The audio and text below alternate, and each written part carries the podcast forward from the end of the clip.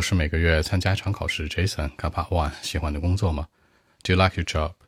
有的时候呢，发薪水或者周末有很多休息时间的时候，我特别喜欢的工作，觉得很自由。但有的时候要加班，周末要上班，我就很讨厌了。OK，sometimes I like my job when I get my salary or when I have vacations or weekends. I mean, I can say that I love my job. I love it. But sometimes when I'm very busy, sometimes you know I have to work on weekends or on holidays. I dislike it. So that's it. 发薪水的时候，get my salary，那周末和假期，vacations and weekend，讨厌，dislike。微信 b 一七六九三九零七。